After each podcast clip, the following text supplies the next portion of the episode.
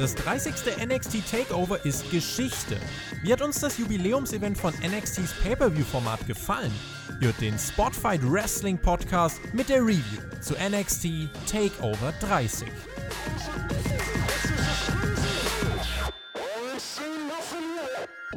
Das 30. Takeover Special in der Historie von NXT Drei NXT-Titel standen auf dem Spiel und ein ehemaliger NFL-Spieler versucht sich am Wrestling.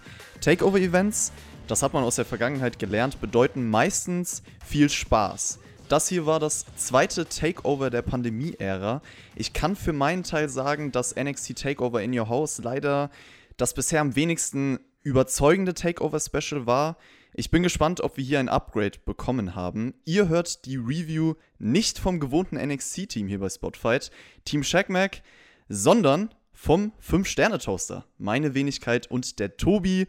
Tobi, Review 2 von 4 direkt nach der Show für uns an diesem Wochenende für, für dich. Also ich habe ja auf jeden Fall noch ein bisschen was anderes zu tun. Also wir haben den, den äh, SummerSlam ja logischerweise noch, Dynamite ist ja auch noch, Raw vs. Nitro auf Patreon gibt es ja auch noch. Wo ist denn überhaupt Team Shackmack? Also die haben sich ja dann jetzt wirklich einfach fürs große Jubiläum, haben sie sich einfach wirklich zurückgelehnt, geschaut und haben gesagt, nö, lass mal die anderen podcasten. Das ist tatsächlich ein Zeichen. Also Fans oder Zuhörer, bitte achtet darauf. Und wenn da Mac euch nächstes Mal irgendwas über mich erzählen will. Wobei es ist ja auch ein wohlverdienter Urlaub eigentlich für die beiden, oder? Also haben sie sich ja, haben sie sich ja auch verdient. Also sie sind ja auch wirklich, sie arbeiten jede Woche so hart. Äh, da kann man ihnen doch mal diese Auszeit gönnen. Jetzt dürfen wir über diese Show sprechen. Das ist natürlich auch schön auf jeden Fall. Man kann ja behaupten, trotzdem, es war nicht so viel Hype drumherum um das Event im Vorfeld. Also einerseits natürlich die Umstände, andererseits die Entwicklung des Produkts, über die wir jetzt hier bei Spotify schon in großem Ausmaß gesprochen haben. Tobi, deine Wahrnehmung vielleicht im Vorfeld und konnte die Show dich mehr überzeugen als vielleicht vorher angenommen? Ich habe von dieser Show eine Erwartung gehabt und äh, ich habe das gerade vorher schon zu dir gesagt. Ich glaube, ich habe noch nie eine Wrestling-Show gesehen, bei der wirklich meine Erwartung zu 100% exakt von dieser Show wiedergespiegelt wurde. Also 120 hast du sogar gesagt. 120 sogar. Ich habe hier erwartet, das wird ein ordentliches Takeover. Nicht mehr, nicht weniger. Es ist in meinen Augen ein ordentliches Takeover unter diesen Umständen geworden, muss man ja auch dazu sagen.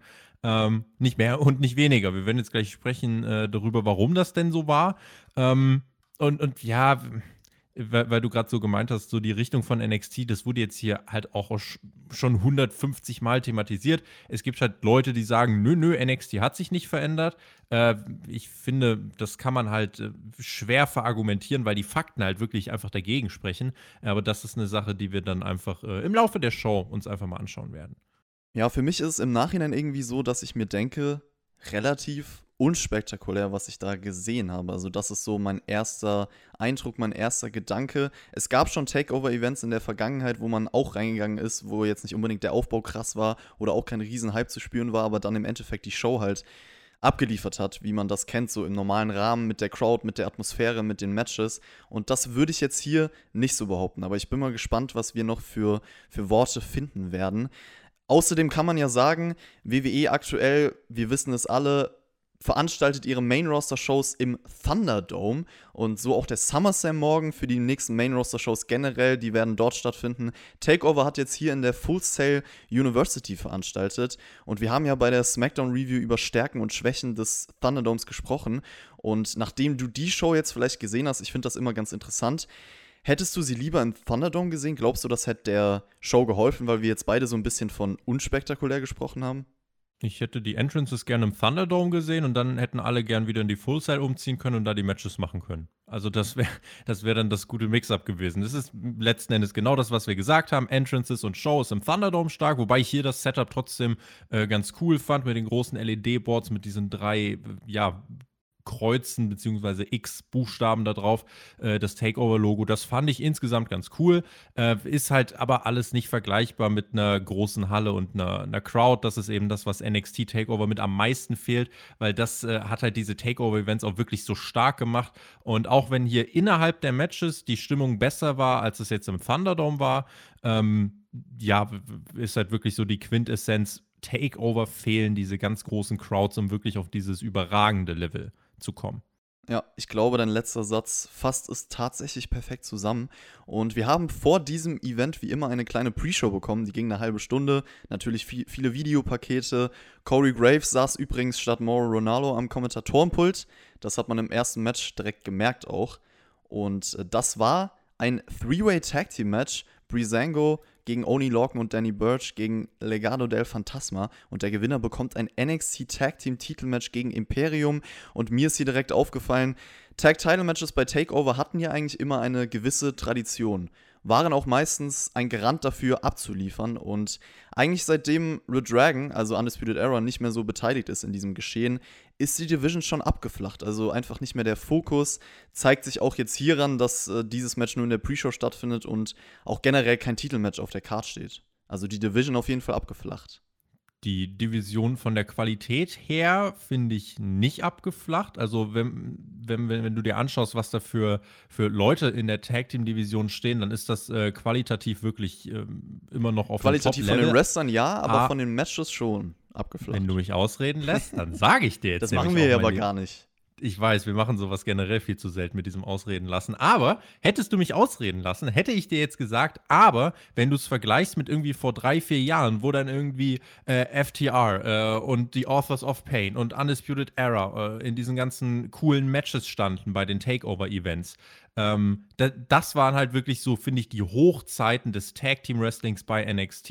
Äh, das war wirklich ein absolutes Weltklasse-Niveau. Ich finde, da hat NXT tatsächlich von der Relevanz und von dieser Wichtigkeit, die diese Tag Team Division ausgestrahlt hat, da hat man ein, zwei Schritte zurück gemacht.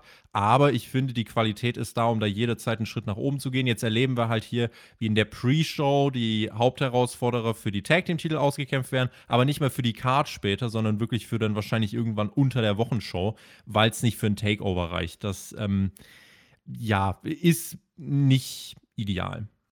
Ich würde tatsächlich gar nicht mal drei bis vier Jahre sogar zurückgehen. Also klar, das war die Hochzeit, aber Red Dragon oder Undisputed Era hatten auch sehr gute Matches gegen so Teams wie die Street Profits oder Oni Lorcan und Danny Burch. Das ist jetzt auch noch nicht allzu lange her. Aber deswegen, ja, die Entwicklung ist zu spüren in diesem Match, in diesem Pre-Show-Match. Du hattest auf jeden Fall viel Chaos direkt im Match. Du hast die typische Tag-Match-Struktur aufgelöst.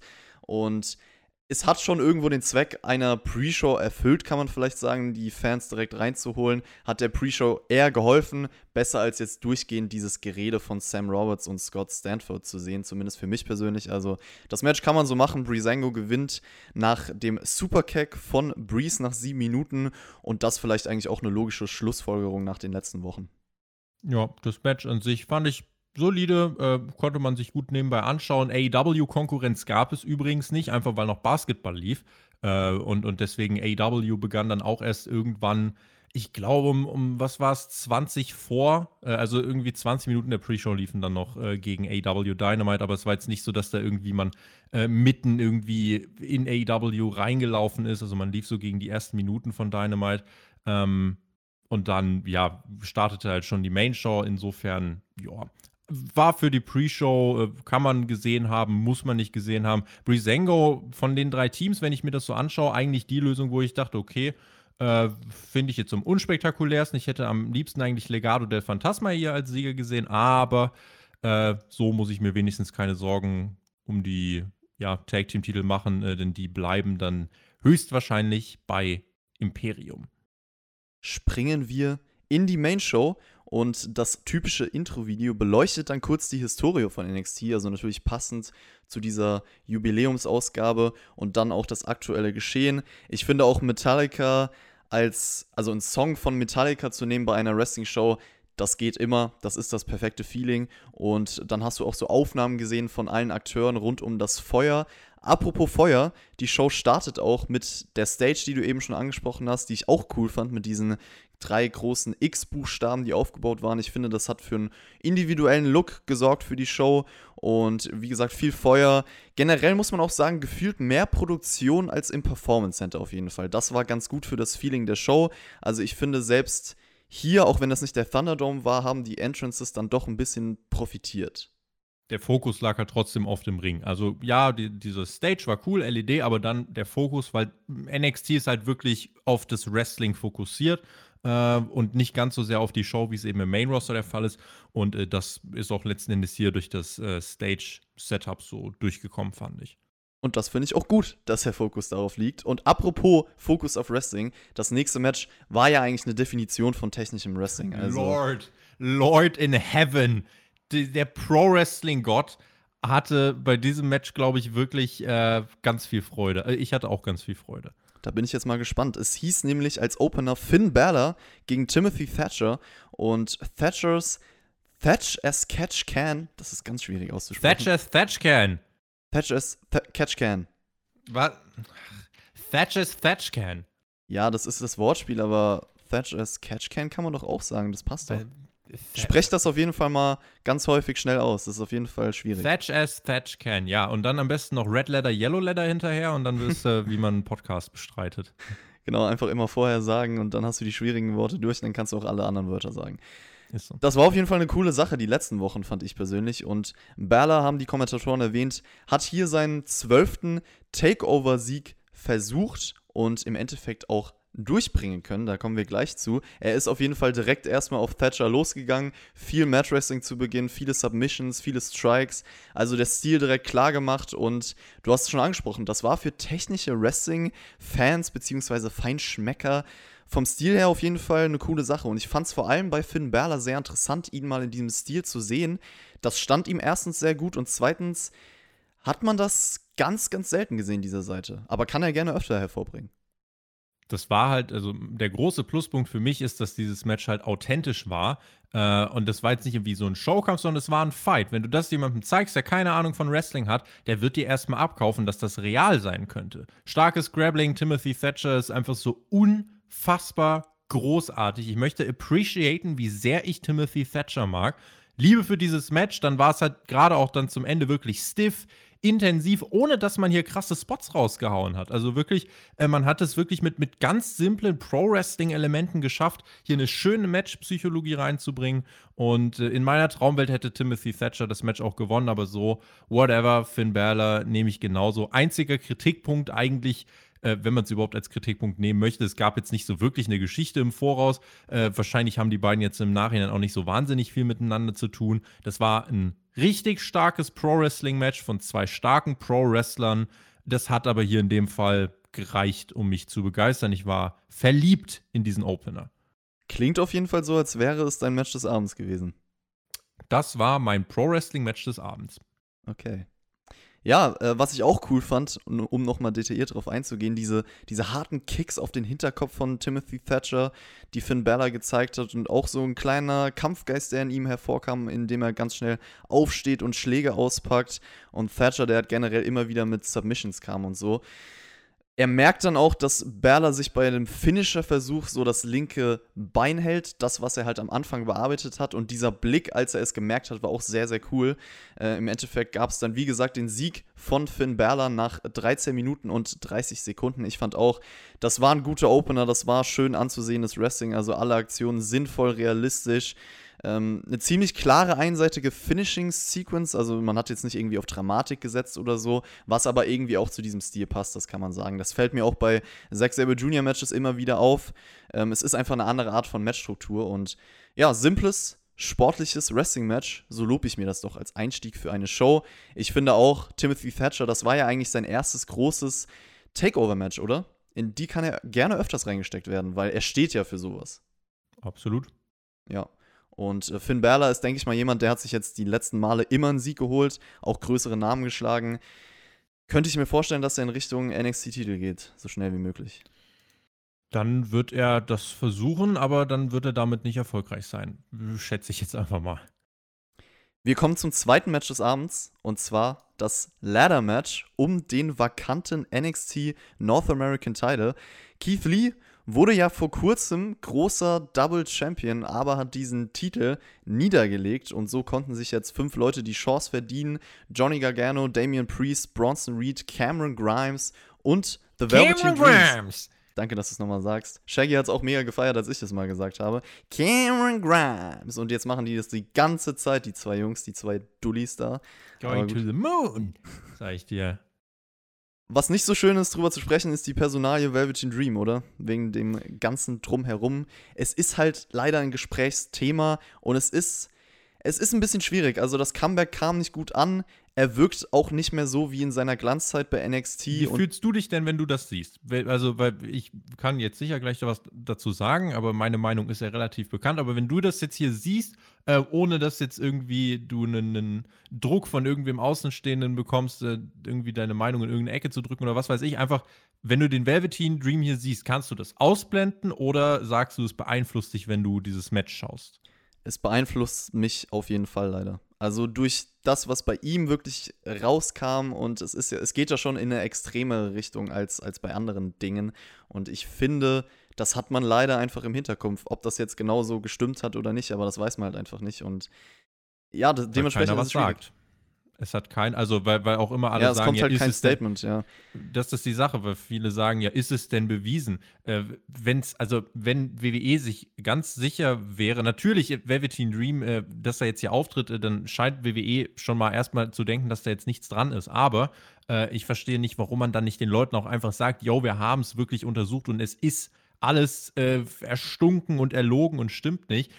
Es kam halt, wie gesagt, raus, dass keines der Opfer auch nur mal irgendwie kontaktiert worden ist von WWE. Und insofern, äh, gerade auch Triple H hat im Rahmen dieser ganzen Geschichte, auch im Rahmen des letzten Conference Calls, ein bisschen was an Ansehen bei mir eingebüßt. Hier kam der Velveteen Dream als ja, Scott Steiner-Parodie heraus, ich weiß es nicht.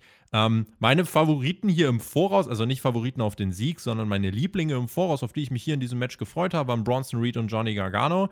Äh, Gargano müssen wir ja froh sein, dass wir den überhaupt gesehen haben, nachdem äh, er gegen Rich Holland ja diesen Horrormoment hatte bei der letzten NXT-Ausgabe. Und mein Sieger, der stand eigentlich im Voraus auch fest. Also ich war mir äh, da relativ sicher, dass äh, Damian Priest am Ende gewinnt.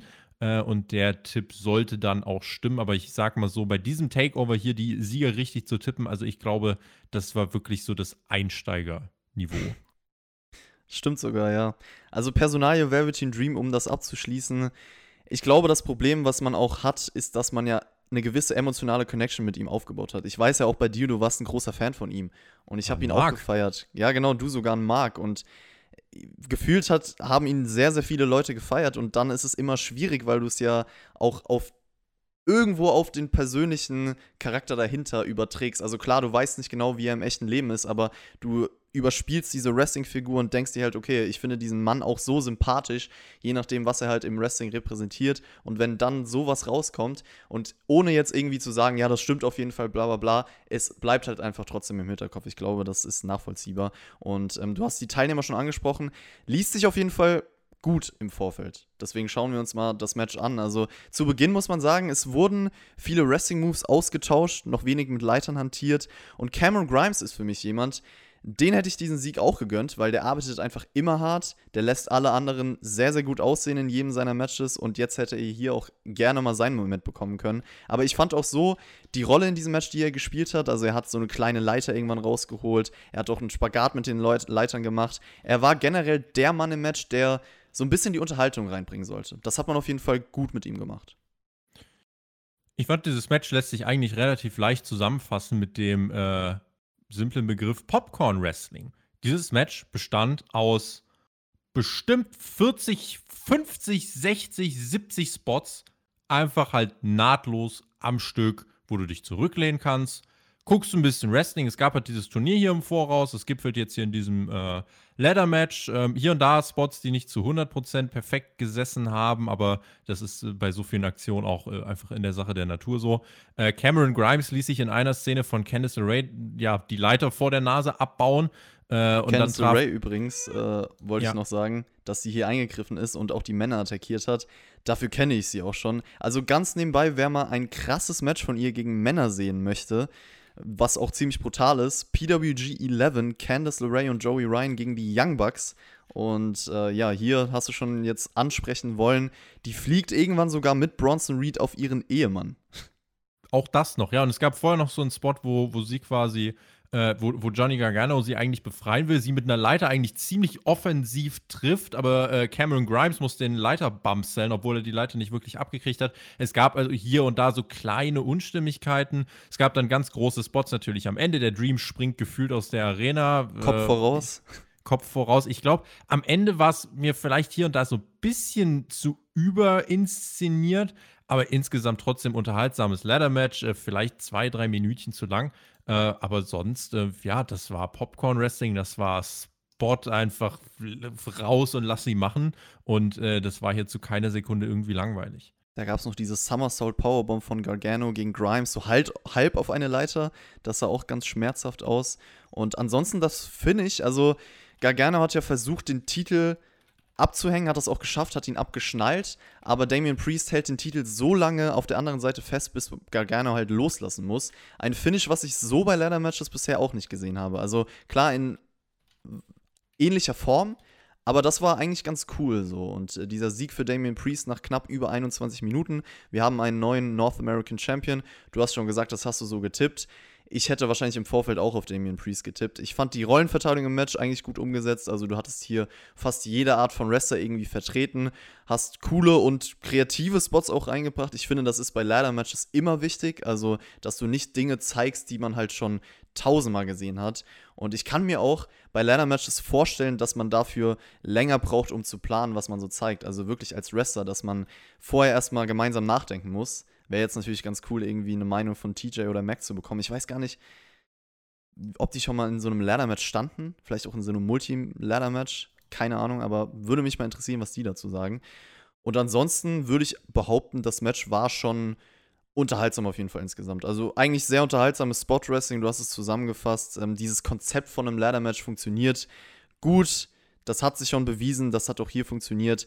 Ich habe so ein bisschen den Vergleich mit dem North American Title Ladder Match bei NXT Takeover New Orleans 2018 gezogen. Das war damals natürlich noch spektakulärer, das hatte aber auch eine Crowd und besonders den Chris in der Live-Crowd. Äh, der hat natürlich nochmal das, das Ganze auf ein riesen äh, anderes Niveau gehoben, weil er so laut war. Aber das hat Spaß gemacht, würde ich behaupten. Ja, ich, das Match hier würde ich jetzt tatsächlich äh, nicht mit, mit dem aus New Orleans vergleichen. Äh, weil nee, Im Sinne von, ich hab's verglichen, aber das aus New Orleans kommt natürlich deutlich spektakulärer nochmal weg. Ja, genau. Das, äh, das wäre jetzt auch so die Quintessenz. Also das war dann doch nochmal eine andere Liga. Das hier war wirklich ein, äh, ein einfach ein unterhaltsames Ladder-Match, während das in New Orleans wirklich ein mind-blowing Ladder-Match war. Ja, nachvollziehbarer Sieger kann man sagen. Ich bin mal gespannt, wer jetzt als nächstes in der Pipeline steht für einen Shot auf diesen Titel.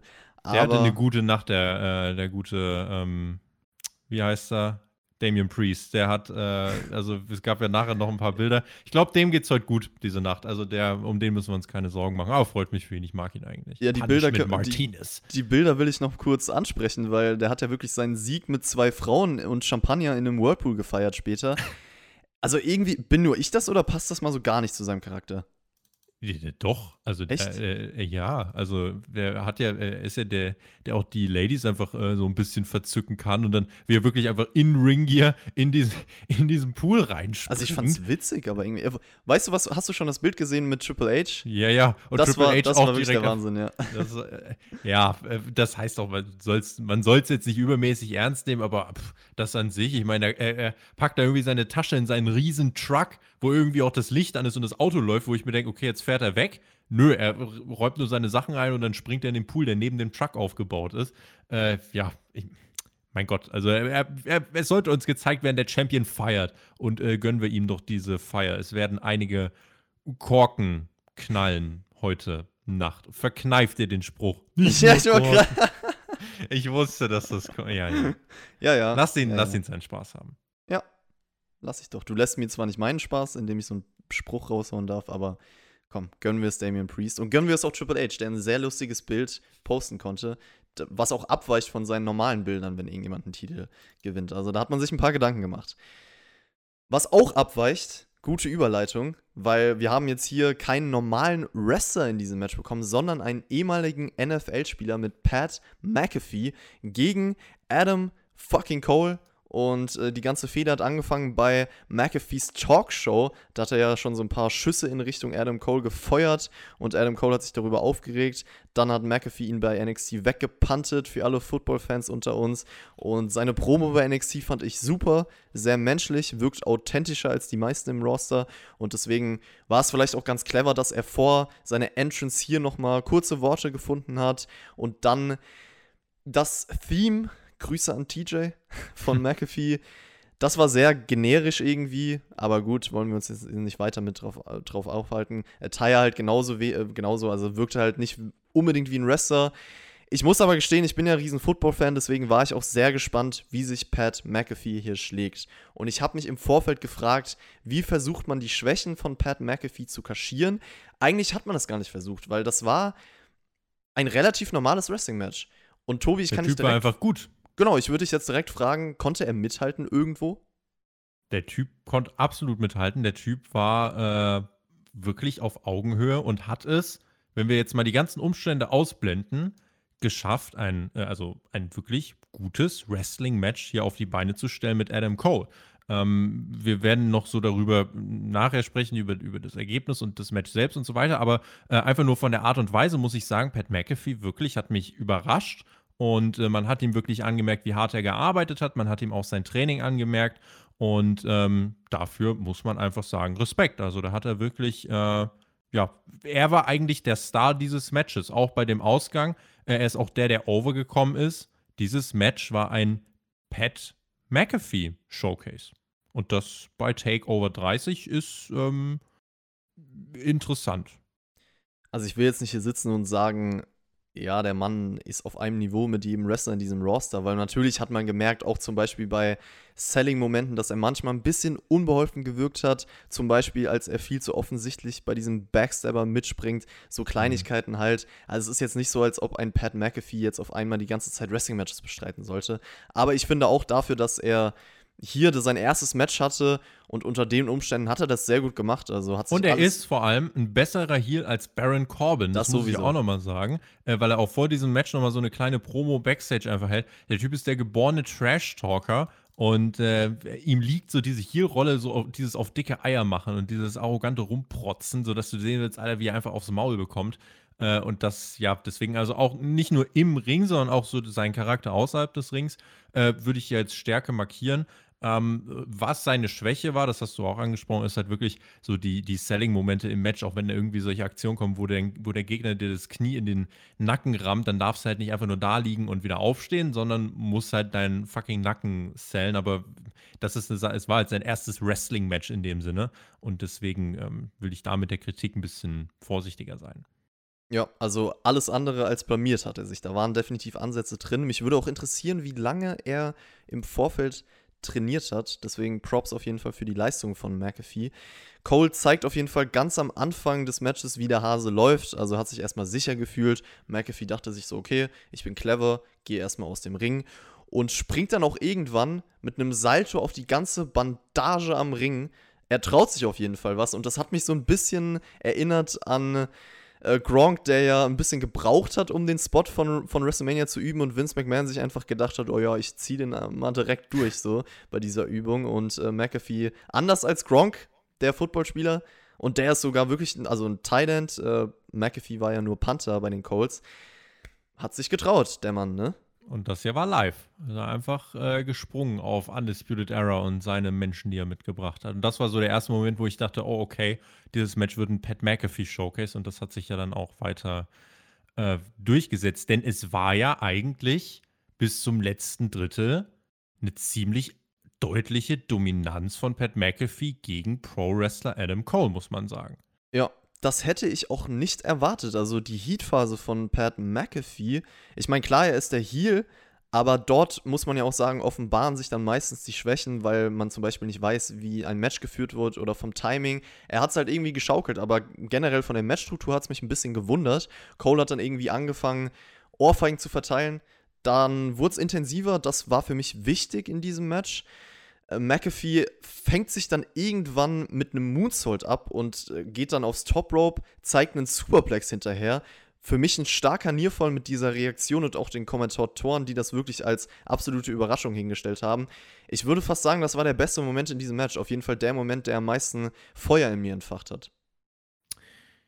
Ja, kann man, kann man so sagen. Also es hat wirklich, äh, du hast halt bei ihm wirklich gemerkt, dass er äh, sich Dinge getraut hat und sein hartes Training hast du daran gemerkt, dass eigentlich niemand von den Celebrities solche Spots in dem ersten Match bringen würde. Also Gottes Willen. Ähm, es ist halt, ne, du musst, wenn du das Match jetzt gesamt bewertest, musst du eben auch mit reinziehen. Er ist ja immer noch der Celebrity gewesen. Adam Cole ist der längst amtierende NXT-Champion. Und der einzige Grund, warum Adam Cole das Match hier nicht eher verloren hat, ist ja wirklich nur die Arroganz von Pat McAfee gewesen, weil Pat McAfee ja trotzdem immer noch dieser arrogante Heel war, seine Mimiken, Gestiken und ein bisschen hier rumgetortet, da ins Publikum geguckt und so. Äh, hätte er das nicht gemacht, also ne, verstehst du, was für ein Bild man dem Casual damit vermittelt hat? Also deswegen, äh, auch wenn wir dann über das Finish reden und so, äh, klar, Adam Cole gewinnt das Match, aber letzten Endes ist die Message, ja, wenn ich ein NFL-Spieler mal war, kann ich eigentlich in den Ring gehen und mit dem längst amtierenden NXT-Champion mithalten. Und wenn ich nicht gerade arrogant bin, kann ich ihn auch eigentlich so wegklatschen. Und da frage ich mich halt, willst du das deinem Wrestling-Zuschauer vermitteln? Das ist eigentlich so meine, meine Kernkritik an diesem Match. Aber ansonsten, äh, das soll bitte nicht schmälern, dass Pat McAfee wirklich eine, eine richtig gute Leistung äh, für seine Verhältnisse abgerufen hat und sich wirklich, äh, ja, hart ins Zeug gelegt hat in dem Match selber, du hast das Finish angesprochen, es gab dann noch so einen Punt, der auch eigentlich einen gelungenen Nearfall hervorgebracht hat und McAfee steckt dann sogar den Panama Sunrise ein, also das hätte wahrscheinlich auch nicht jeder gemacht, hätte ja nicht sein müssen. Dann gab es den Sieg für den Wrestler Adam Cole nach 16 Minuten 15 Sekunden. Du hast deine Kritik ein bisschen geäußert. Für die Casuals kann ich nachvollziehen. Für mich war es aber ehrlich gesagt eigentlich die richtige Aufstellung in diesem Match, weil ich finde, McAfee hat halt genug Hoffnungsmomente bekommen, um das Match spannend zu gestalten. Ich glaube, wenn es anders gewesen wäre, wäre das Match halt nicht gut gewesen. Trotzdem hat Adam Cole am Ende das Match natürlich als klarer Sieger für sich entscheiden können und ich finde, er kam halt öfter auch nur in die Bredouille, weil er manchmal zu unvorsichtig war.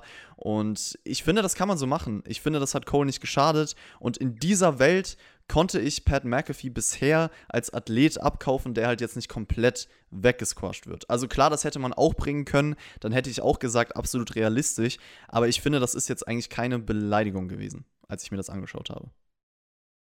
Ich bin gespannt auf die Kommentare zu diesem Match. Also ich kann mir vorstellen, dass wenn du jetzt Mac fragen würdest, der würde sich jetzt hier nicht so drüber freuen. Das stimmt. Aus einer Wrestler-Sicht kann ich das auch noch mehr nachvollziehen. Also die Fansicht ist da ganz klar noch mal eine andere als, als die Wrestler-Sicht. Ja, genau. Das auf jeden Fall.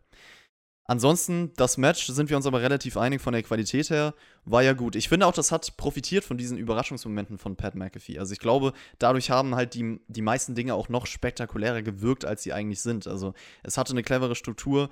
Du hast den Momenten auch Zeit gelassen, um wirklich so ein Setup zu erzeugen hin zu den großen Moves am Ende. Deswegen war das eigentlich gut umgesetzt, dieses Match. Und ähm, ja, für die Rollen, dafür, dass es kein richtiger Wrestler war, hätte ich jetzt auf jeden Fall nicht mehr erwartet davon. Kann man so machen. Nächstes Match, Co-Main Event, war dann das NXT Women's Championship Match Io Shirai gegen Dakota Kai. Und es gab ein Videopaket vorher. Raquel Gonzalez hilft immer wieder in diesem Match als Erscheinung am Ring, um halt Io Shirai abzulenken. Und man muss hier auch sagen, Dakota Kai dominiert eigentlich Io Shirai die ersten Minuten.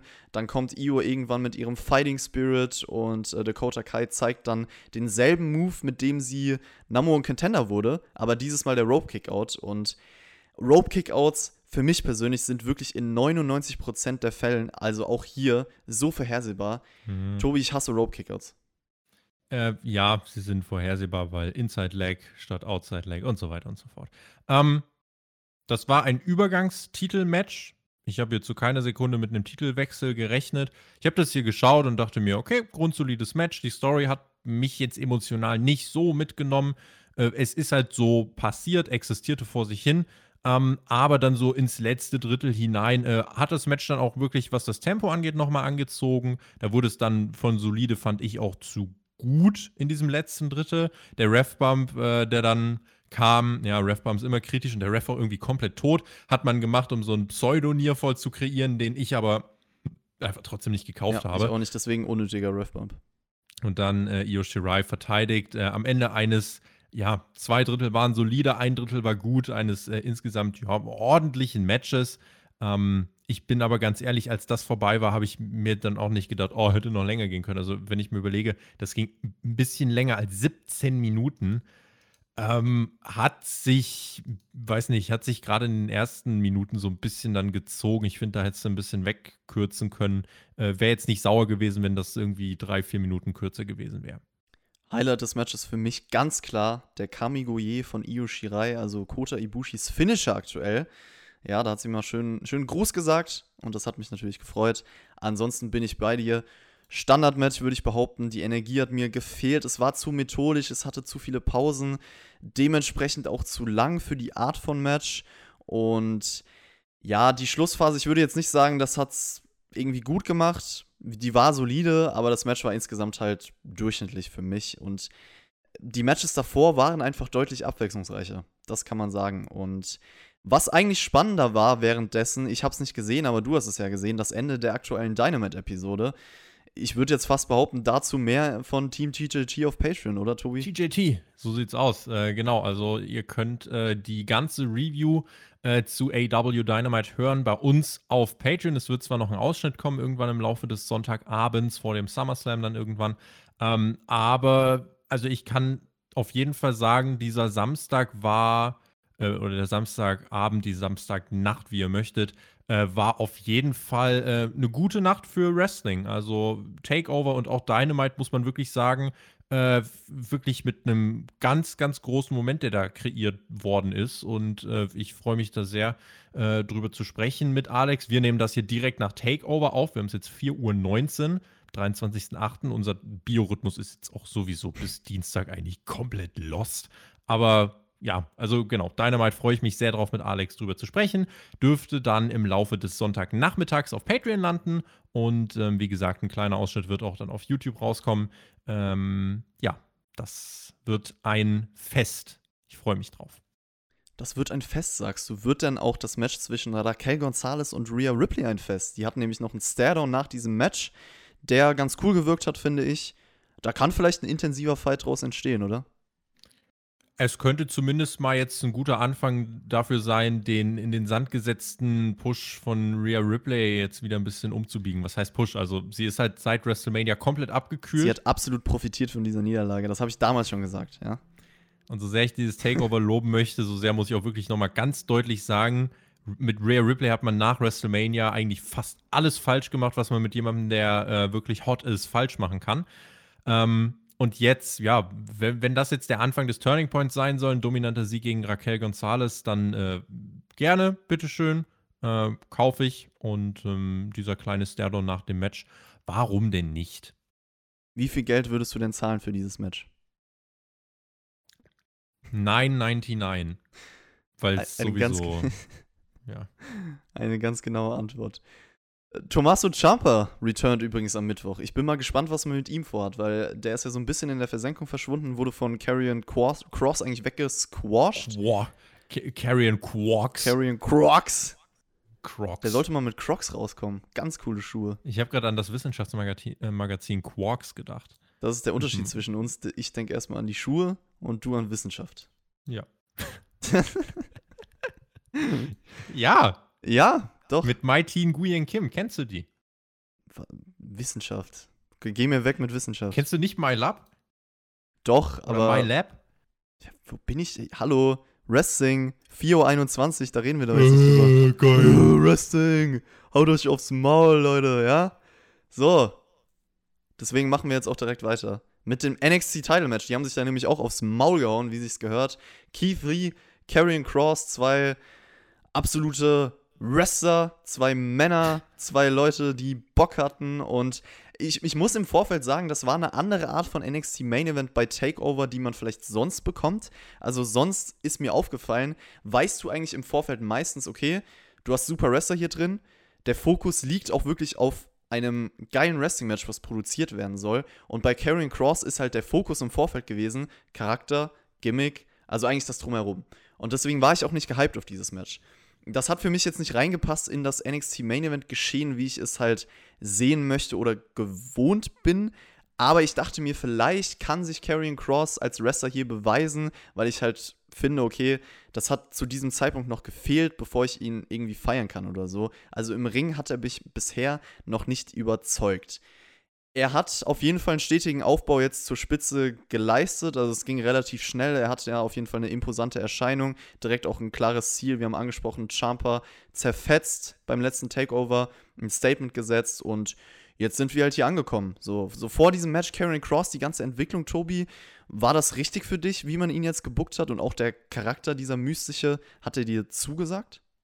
Also die ganze Aufmachung von ihm fand ich halt wirklich gut und äh, so wie er inszeniert wurde und so groß wie es gewirkt hat, hat man ja relativ schnell signalisiert, in welche Richtung es gehen sollte. Es ging in Richtung Main Event und dann hat man das auch gemacht. Äh, es gab dann zwar dieses, äh, ja, beim, beim Great American Bash das Techtel-Mechtel von Keith Lee und Adam Cole, sodass äh, Keith Lee beide Titel bekommen hat, aber man hat ja trotzdem schon parallel das Match von Keith Lee und ähm, Carrion Cross aufgebaut. Also ist jetzt nicht so, dass das komplett irgendwie aus der Not geboren war, aber ich stimme dir zu, es war halt äh, ein, ein Main-Event, wo du jetzt nicht wusstest, so keine Ahnung, äh, da steht jetzt Andrade und noch wer im Match und die rasten jetzt einfach komplett aus, sondern es ging tatsächlich um Show. Es ging um die Inszenierung. Dieses Match hier hättest du in den Thunderdome packen können, eigentlich. Also da hätte Carrion Cross noch krasser gewirkt äh, und das Wrestling selber, weiß nicht, also die Performance Center Crowd hat es ja versucht.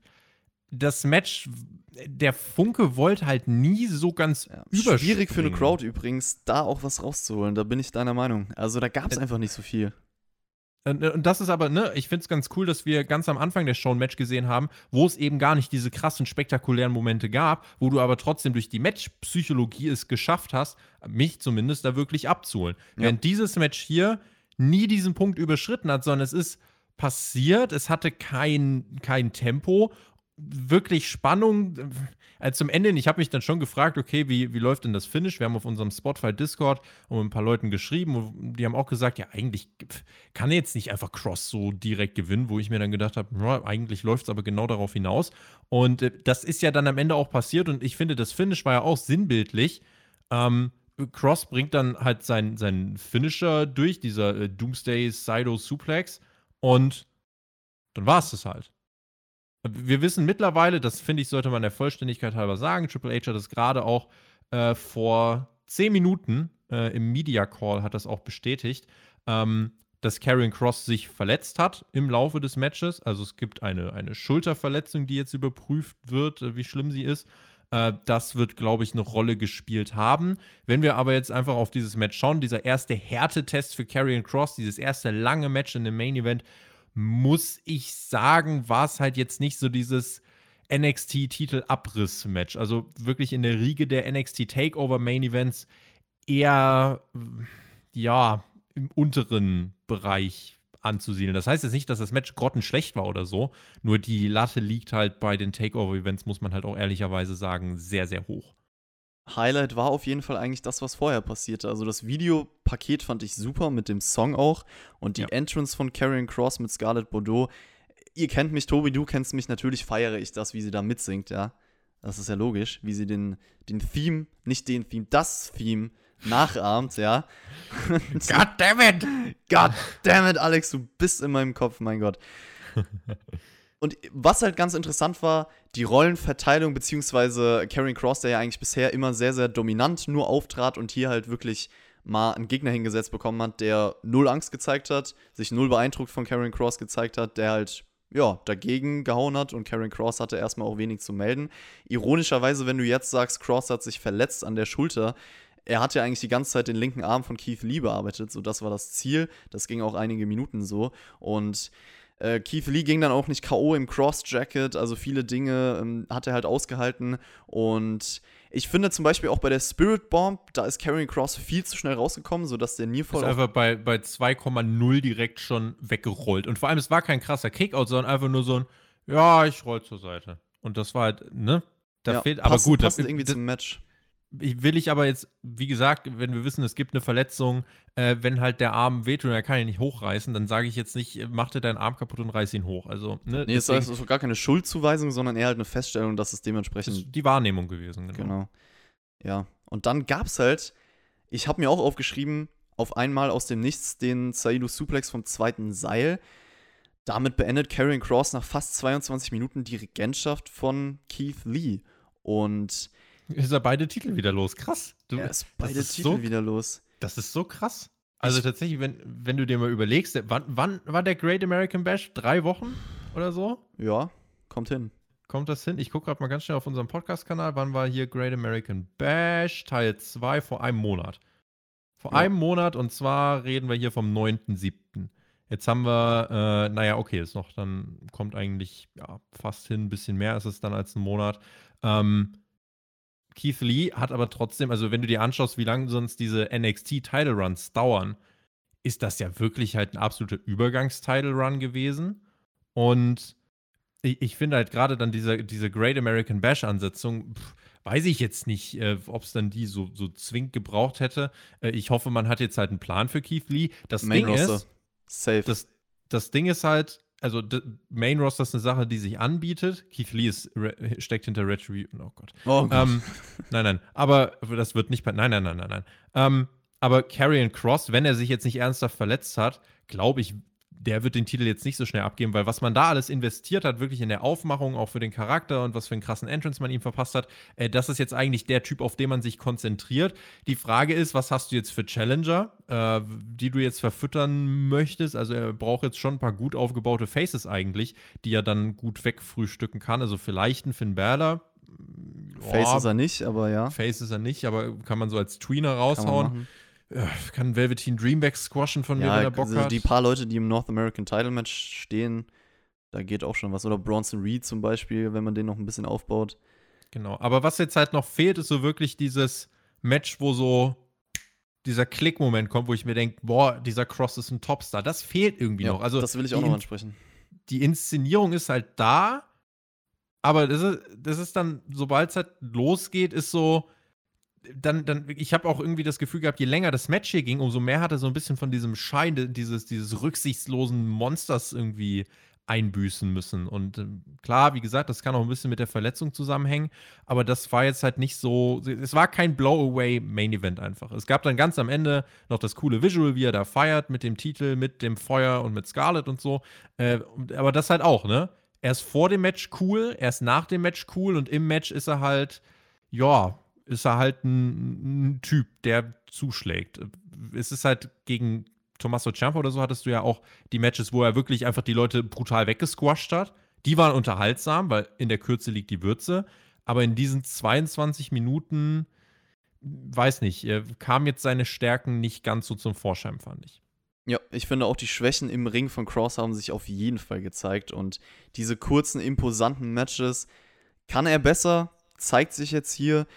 Ich finde aber dadurch, in dieser Rolle als NXT Champion hat er für mich nichts verloren, weil klar, die Aura um sich rum ist da, haben wir jetzt beide angesprochen, aber es bringt mir halt leider gar nichts, wenn du im Ring langweilig bist. Und ich habe dir das vor der Aufnahme schon gesagt, dass ich, dass ich da einfach dann nichts fühlen kann. Und da fehlt für mich irgendwie so ein bisschen der Sinn. Ich bin auch deiner Meinung, dass das für ein NXT-Title-Match viel zu wenig war, besonders auch viel zu wenig Dramatik. Das Ende, äh, das Ende kam aus dem Nichts und du hattest eigentlich keine Spannungsmomente oder keine Überraschungsmomente.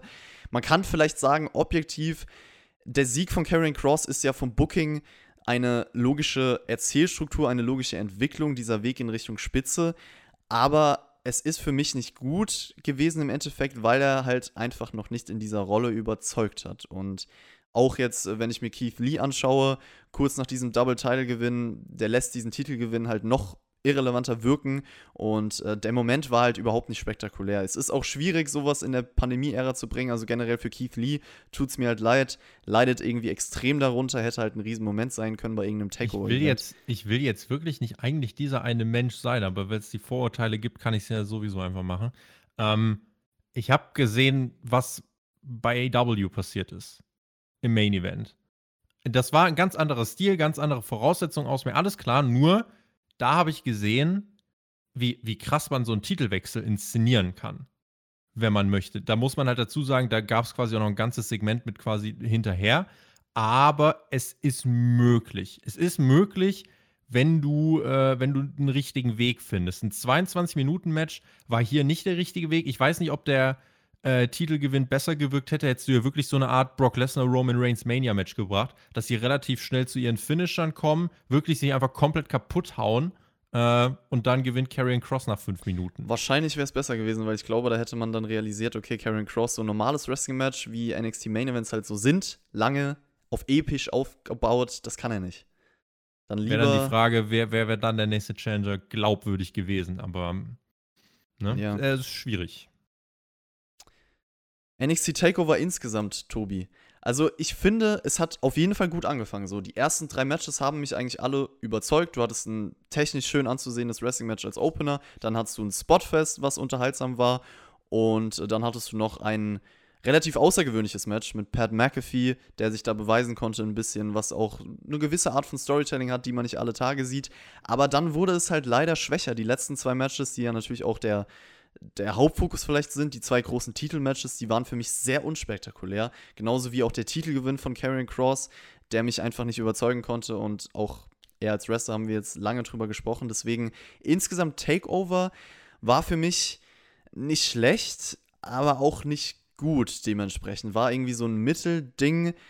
Ich habe so ein bisschen die Sorge, dass Takeover diesen Trend jetzt annimmt. Also Hype hat die Show auf jeden Fall nicht kreiert. Das war alles. War es denn in deinen da. Augen schwächer als In Your House? Ähm, lass mich kurz auf die Card von In Your House nochmal gucken. Da war der Main Event der Titelverlust von Charlotte, als Io Shirai gewonnen hat. Da gab es dieses Match mit dem Velveteen Dream und hm, Adam das Cole war auf mit jeden dem Auto. gar nicht meins. Mit den Autos. NXT Takeover In Your House.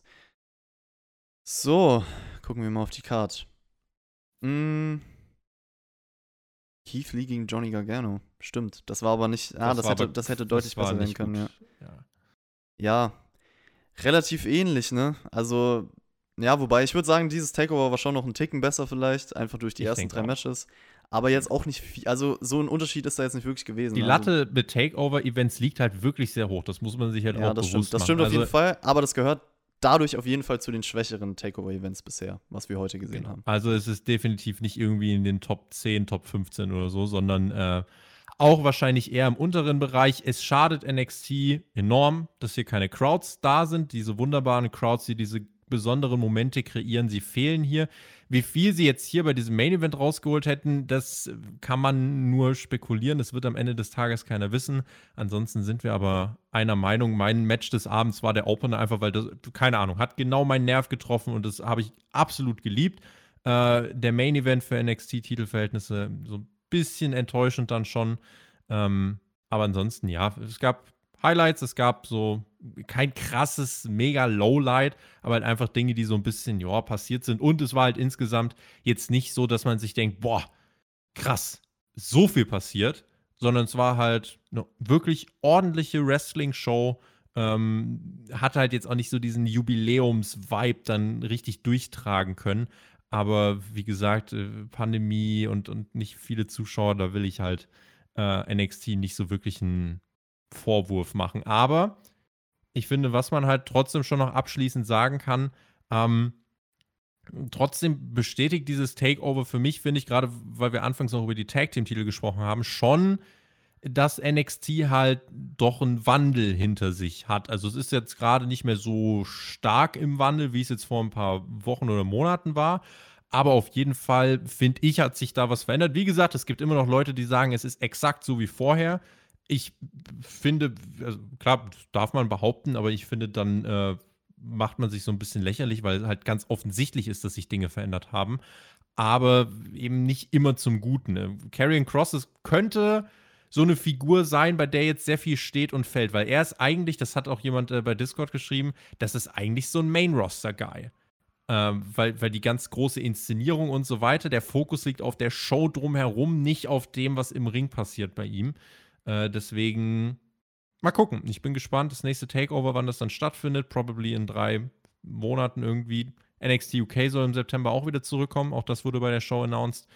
Ähm, da, ja, mal gucken, äh, was dann, ob vielleicht auch NXT UK Talente wieder dann bei NXT auftreten, ob Walter dann vielleicht auch wieder mal bei NXT zu sehen ist. Ich weiß es nicht. Ähm, aber ja, das nochmal ein anderes Thema. Ihr könnt abstimmen auf unserer Website, by the way, wie ihr diese Show fandet. Das macht ihr auf jeden Fall.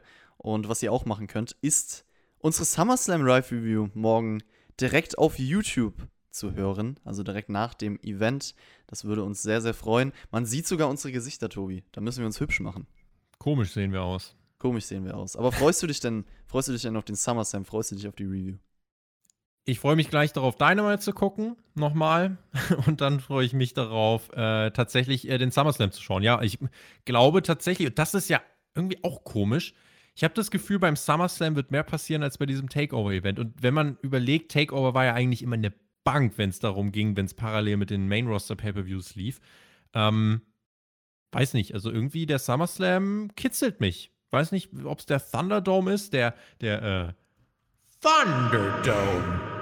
Oder an was es genau liegt, aber irgendwie, ja, doch, ich, ich habe Bock auf den SummerSlam. Ich freue mich sehr darüber, äh, mit dir sprechen zu können dann am Montagmorgen und bin mal gespannt, was so passiert. Der große, große Aufhänger. Warum gibt es Payback? Das ganz große Segment, was kommt, der Cliffhanger. Wir sprechen drüber. CM Punk. CM Punk. Mit nichts anderem gebe ich mich zufrieden. So, CM Punk oder Riot, ja, ganz klar. So. CM Punk oder Ruby Riot. CM Punk oder Ruby Riot, genau. Gönnt euch die Preview auf Patreon, das gibt's auch noch.